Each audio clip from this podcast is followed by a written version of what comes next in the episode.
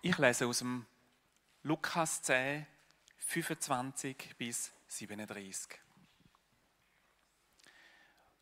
Und siehe, ein Gesetzeskundiger trat auf, ihn zu versuchen, und sagte, Meister, was muss ich tun, damit ich das ewige Leben ererbe? Er aber sprach zu ihm, was steht im Gesetze geschrieben? Wie liesest du? Darauf antwortete er und sagte, du sollst den Herrn, deinen Gott, lieben aus deinem ganzen Herzen, mit deiner ganzen Seele und mit deiner ganzen Kraft und mit deinem ganzen Denken und deinen Nächsten wie dich selbst. Da sprach er zu ihm, du hast recht geantwortet, tue das, so wirst du leben. Der aber wollte sich rechtfertigen und sagte zu Jesus, und wer ist mein Nächster? Jesus erwiderte und sprach, ein Mensch ging von Jerusalem nach Jericho hinab und fiel Räubern in die Hände. Die zogen ihn aus und schlugen ihn und gingen davon und ließen ihn halbtot liegen. Zufällig aber ging ein Priester jene Straße hinab, und er sah ihn und ging vorüber. Ebenso kam auch ein Levit an den Ort, sah ihn und ging vorüber. Ein Samariter aber, der unterwegs war, kam in seine Nähe, und als er ihn sah, hatte er Erbarmen mit ihm und trat hinzu, verband seine Wunden, indem er Öl und Wein darauf goss, hob ihn auf sein Tier, brachte ihn in eine Herberge und pflegte ihn. Und am folgenden Tage nahm er zwei Denare heraus, gab sie dem Wirt und sagte, pflege ihn, und was du mehr aufwenden wirst, will ich dir bezahlen, wenn ich wiederkomme. Welcher von diesen dreien dünkt dich, sei der Nächste? Sei der Nächste dessen gewesen, der den Räubern in die Hände gefallen war? Er aber sagte, der, welcher ihm die Barmherzigkeit erwiesen hat. Da sprach Jesus zu ihm, Geh auch du hin, tu desgleichen.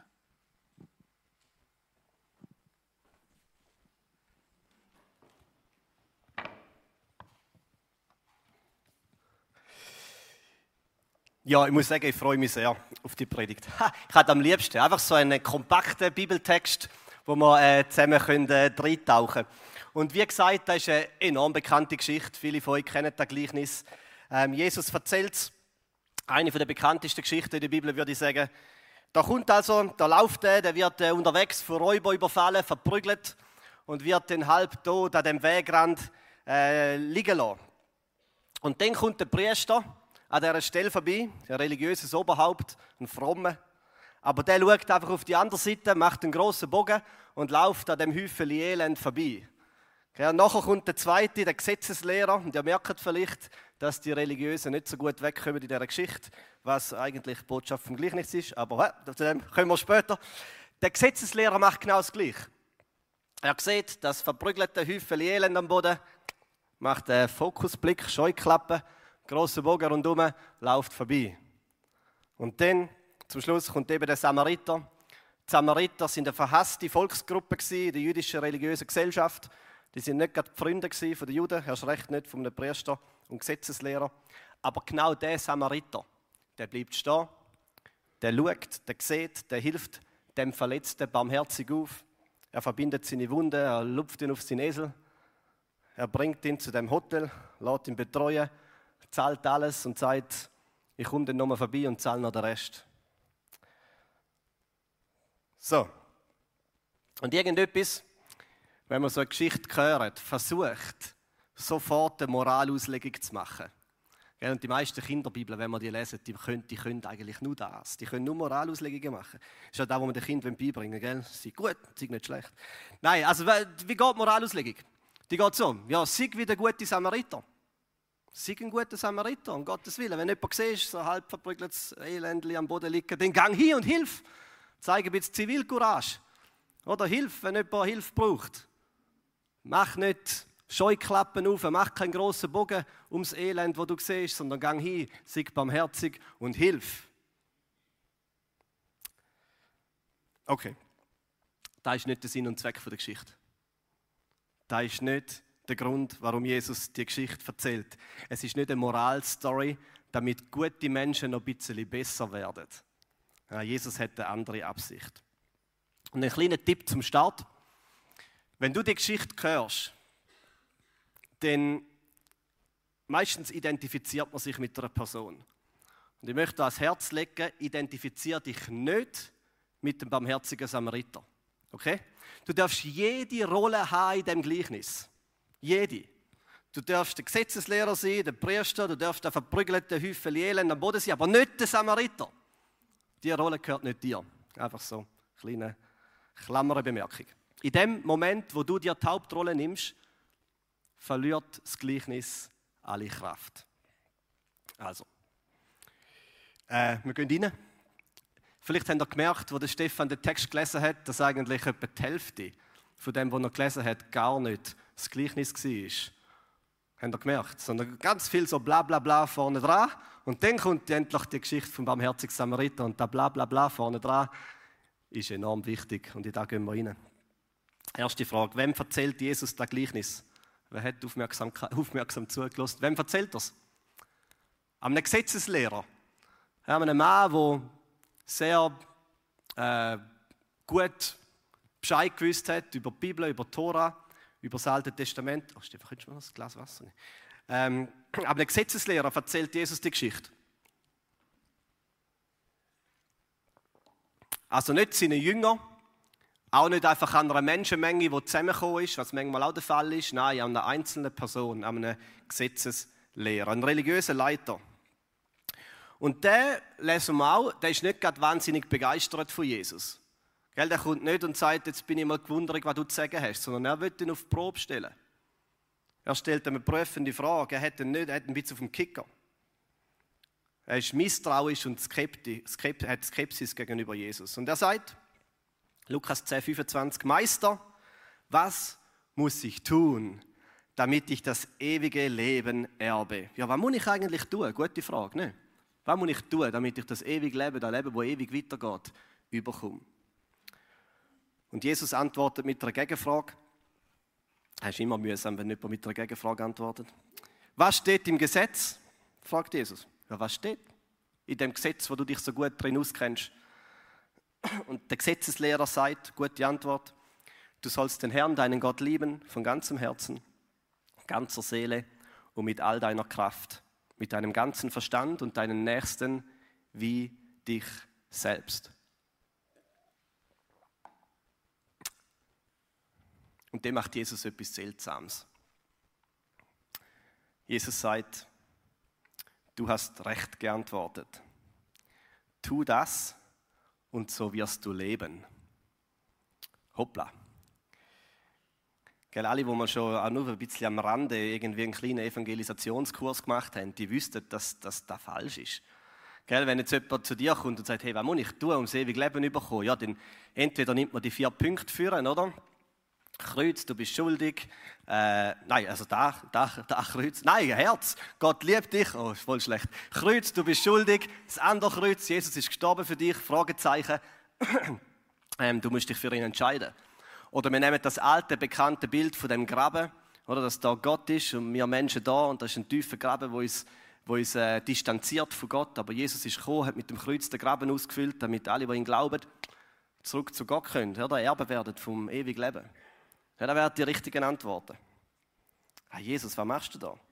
Er sagt nichts von dem. Er sagt, du kennst die moralische Messlatte vom Gesetz. Gottes Liebe, ganzem Herz, aller Kraft, ganzem Verstand, die Nächste wie dich selber. Gang und tu es. Und dann kommt der Schlüsselsatz, um das ganze Gleichnis zu verstehen. Lukas 10, 29. Er aber, wollte sich selbst rechtfertigen und sprach zu Jesus, ja, wer ist denn mein Nächster?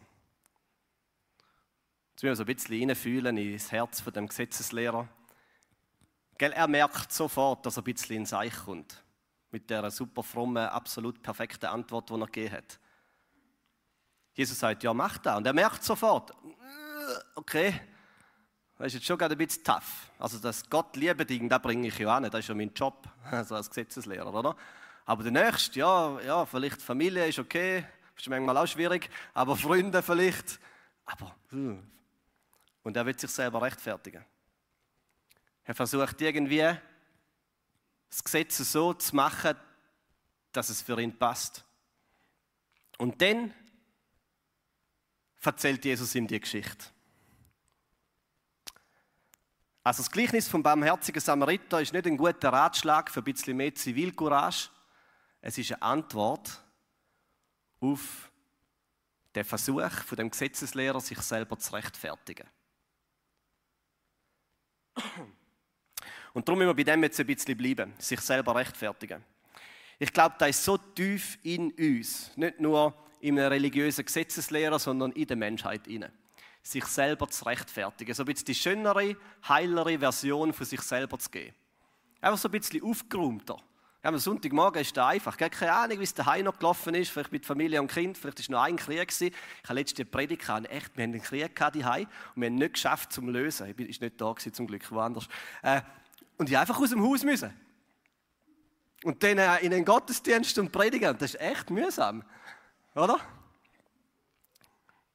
Zum Glück habe ich meistens Botschaften, wo es irgendwie um Gnade geht und dann,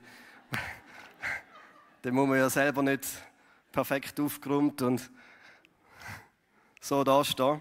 Aber es ist tief in uns.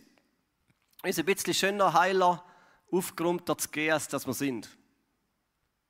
Das Leben, die Ehe, die Kinder unter Kontrolle, keine offensichtlichen Laster, keine Fehler, keine Wutanfälle.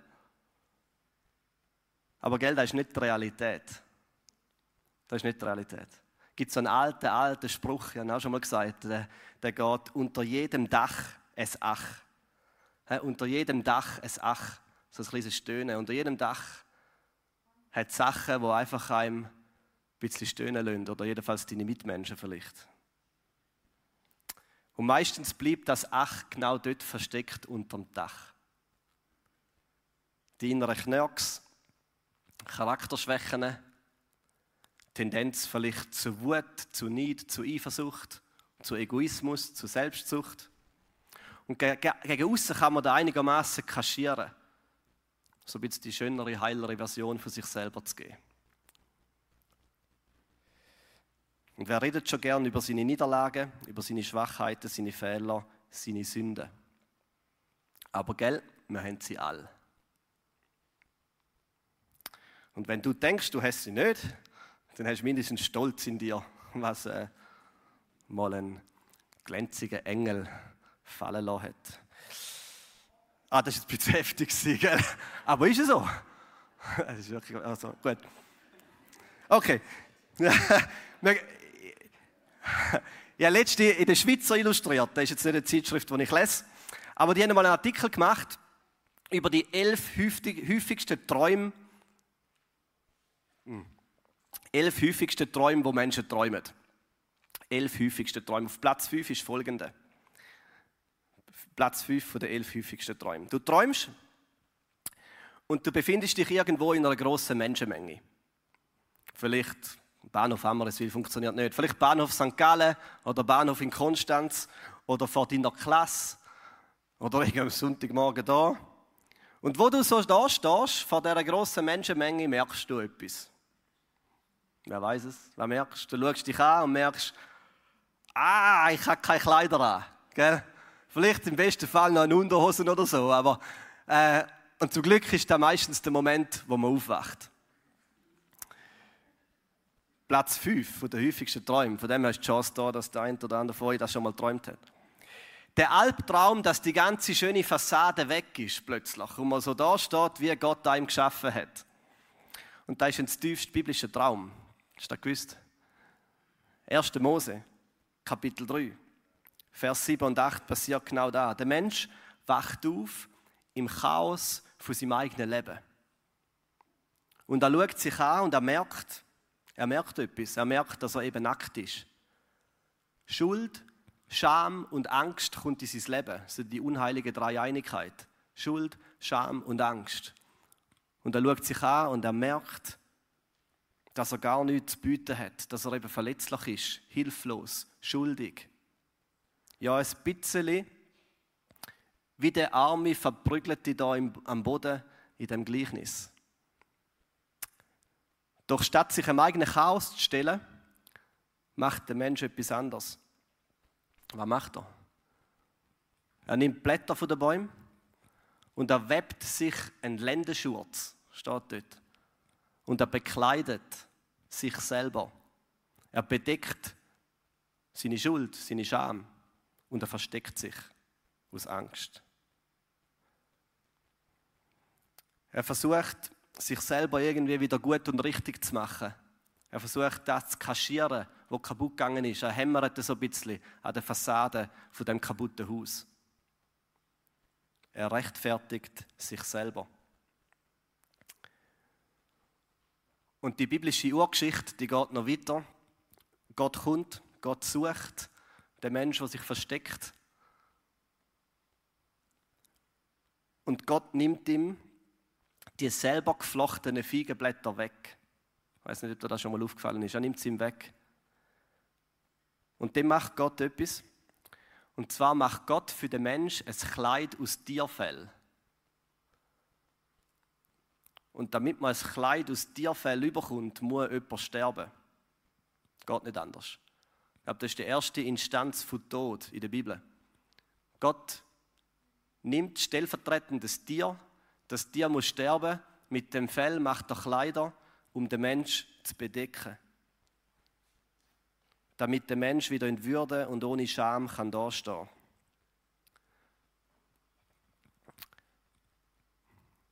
Das ist so tief in uns. Der Versuch, sich selber zu bekleiden, sich selber zu kaschieren, sich selber zu rechtfertigen. Ich glaube, Selbstrechtfertigung ist der größte Gegner vom Glauben.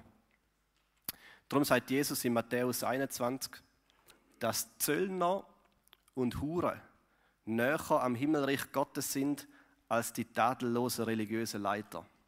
Warum? Warum? Weil sie ehrlicher sind mit dem eigenen Scheitern.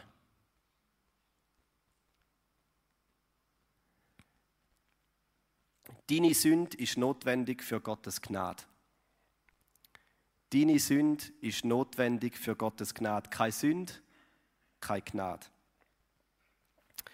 Jemand hat mir mal gesagt, Dave, weißt du, was stört mich am meisten an den Christen? Dass sie denken, sie seien besser als andere. Und ja, Jesus stört das noch viel, viel mehr. Und genau darum haut er die barmherzige Samariter-Geschichte raus. Nicht um uns allen mal ein bisschen auf die Schulter klopfen und sagen, ja, sei noch ein bisschen ein besserer Samariter. Nein, sondern um uns den Boden unter diesen selbstgerechten Füßen wegzuziehen, damit man mal wieder in der Realität vom eigenen Chaos landet. Weil nur über die Straße vom eigenen Scheitern findest du Gottes Gnade.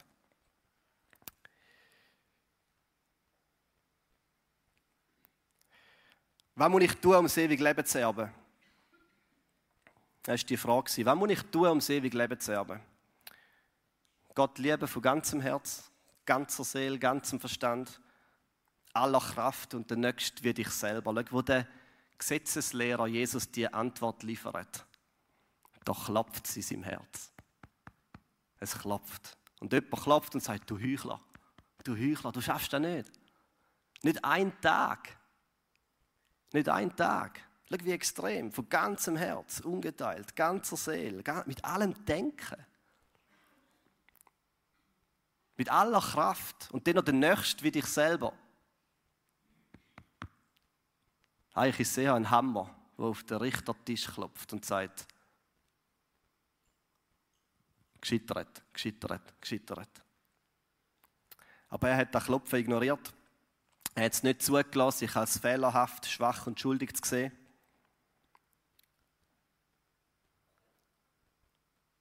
Er hat es nicht geschafft, in dem Traum aufzuwachen und sich vor dem Schöpfer hilflos zu finden. So, was muss ich tun, um das ewige Leben zu erben? Was für eine Frage. Nichts kannst du tun. Nichts. Das Einzige, was du bringst, ist dein Versagen. Es gibt so ein altes englisches Killenlied und hat so Strophe, die hat sich mir einfach mal so im Gedächtnis verankert. Das heißt, uh, Nothing in my hands I bring, simply to thy cross I cling. Also übersetzt, gar nichts, gar nichts bringe ich, nur ein Kreuz umschlinge ich. Das ist eine Haltung vom Glauben, wo man gar nichts bringt, aber Gottes Erbarmen umschlingt. Und Jesus macht ihm das deutlich, dem religiösen Gesetzeslehrer. Er nimmt den Samariter, so ein bisschen das äh, Anti-Vorbild für einen Jude. Und der Samariter stellt er hier als ein Vorbild von radikaler Liebe.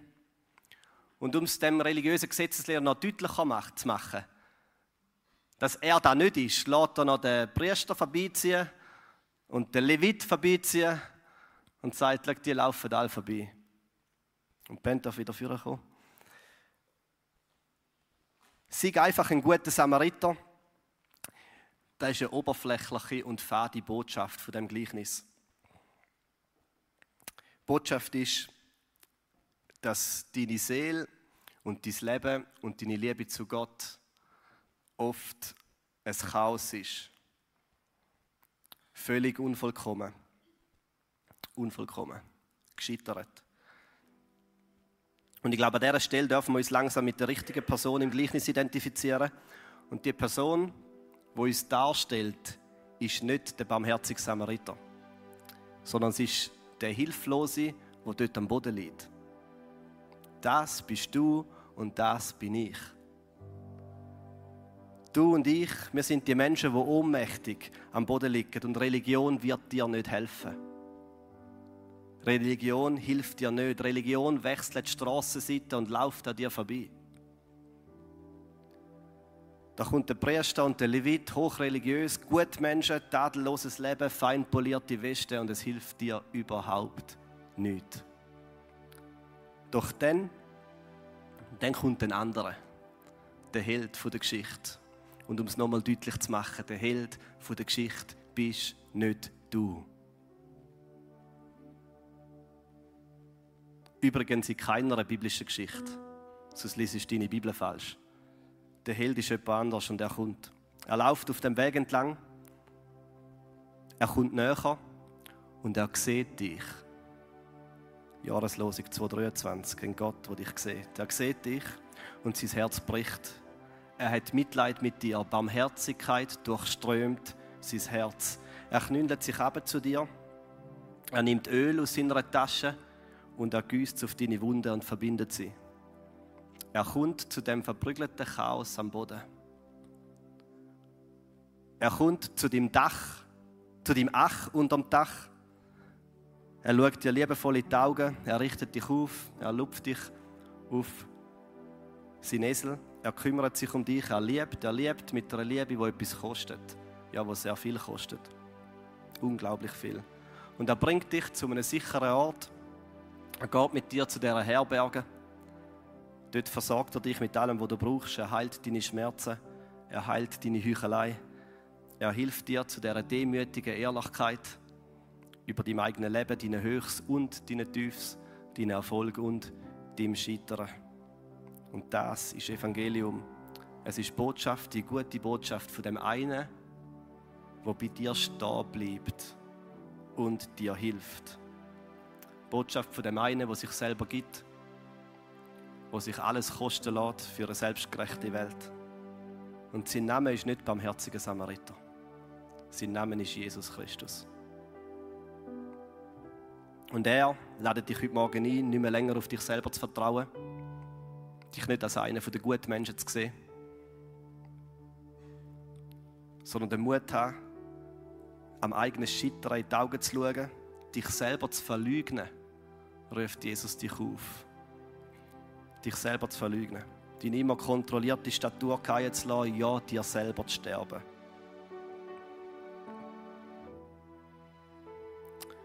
Er lädt dich ein, aufzuwachen in dem Traum, dass du eben nackt vor dem Schöpfer stehst und gar nichts zu bieten hast.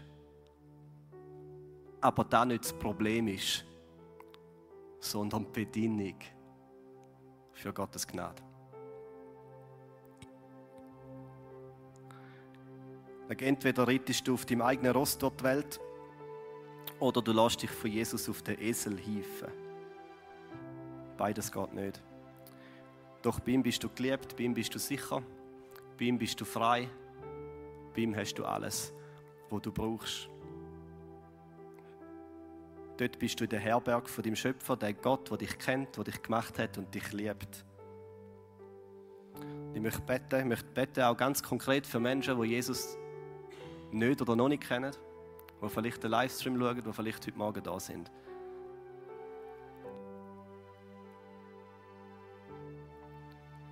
Wahrscheinlich das Mutigste am Glauben ist, dass man es zulässt, sich helfen zu lassen.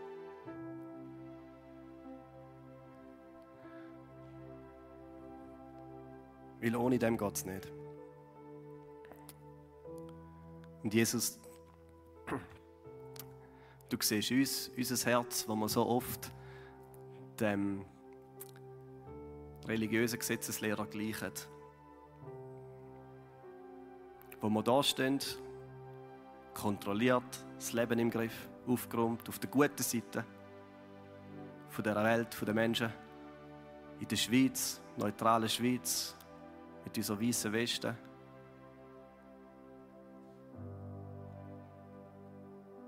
Wo doch so viel Stolz und Selbstgerechtigkeit in uns wohnt, wo wir uns ausruhen, wo wir auf einem Fundament stehen, wo so gewackelig ist.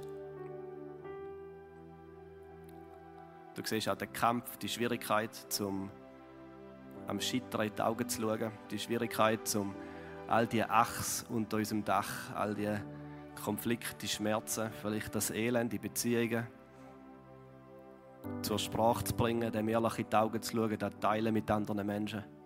Ich bete auch heute Morgen für, für Ehen, die am Zerbrechen sind. Und manchmal bleibt alles unterm Dach und irgendwann hört man, man lässt sich trennen oder sich scheiden. Und ich bitte, dass wir auf der Kultur anfangen zu leben, wo wir können stehen zu Fehlern, wo wir können Schmerzen teilen wo wir Schuld können teilen wo wir Zerbruch können teilen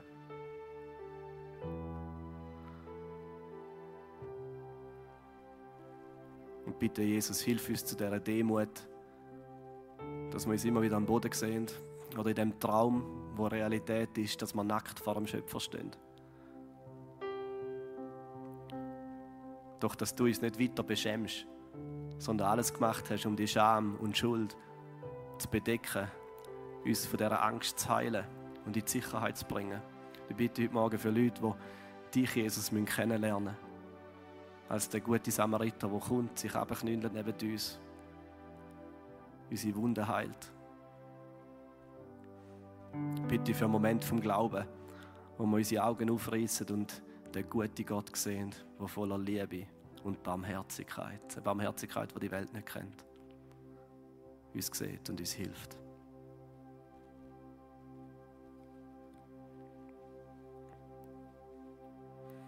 Und ich möchte den letzten Vers noch lesen aus dem Gleichnis. Vers 37. Ja, die barmherzige Liebe von Jesus die soll sich in deinem Leben widerspiegeln. So endet das Gleichnis. Gang und mach das Gleiche. Ja, werde ein barmherziger Samariter.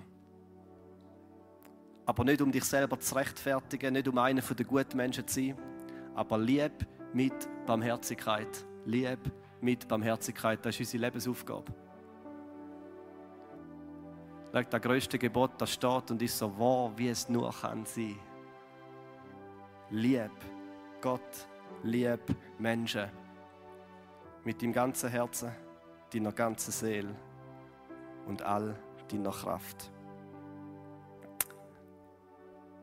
Wir gehen jetzt in ein Lied wo auch zum Ausdruck bringt, dass Gott genau die Brochenheit nimmt, wo Teil ist von unserem Leben und da aber nicht das Problem ist für ihn, sondern genau aus dieser Brochenheit macht er Schönes.